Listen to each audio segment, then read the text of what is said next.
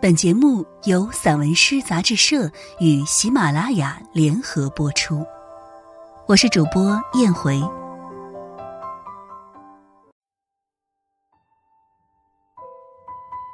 白夜，陆安南，栖居。空空的走廊尽头，有风吹过，风铃在窗边响，叮铃铃，叮铃铃。蓝色的声音让人陶醉。风吹过的地方，还产生花朵和万物的智慧，只是我并不知道，他们一直与我同在。栖居其中，如果爱，我会给每个清晨端出一碗银耳红枣粥，让刀叉和牛排羡慕。甜蜜的青春和酒窝，都是给新鲜的太阳准备好的。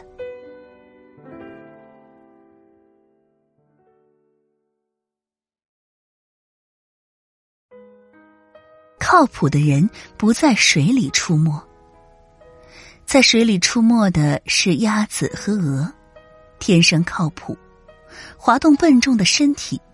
有人通过抖音和他们对话，问他们是鸭还是鹅？鸭说鸭是鸭，鹅说鹅是鹅。这比指着马说是驴，指着驴说是马的人靠谱多了。相伴于遗忘的江湖，这真是沉重之后的轻松。只有感伤的时候，人类才需要诗。原来靠谱的人都不在水里出没。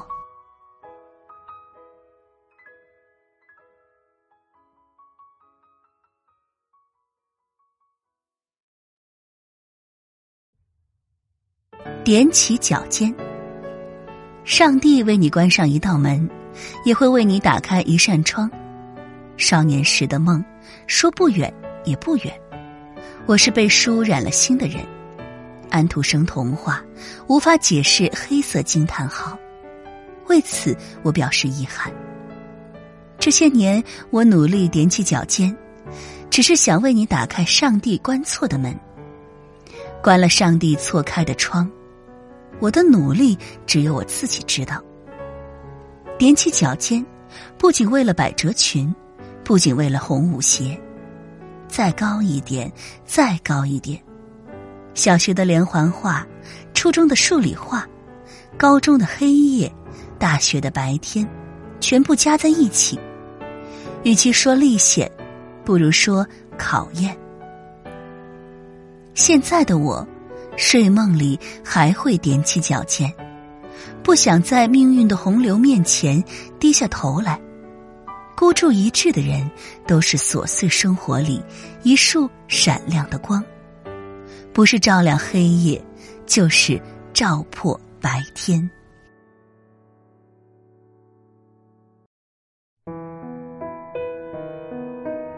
爱的岩石，说给白天的话，黑夜听懂了。我想把同样的话悄悄说给你听。白天说过，晚上还要接着说，不知你听不听得懂？听不懂也没关系。有些话是自言自语，有些话是爱的延时。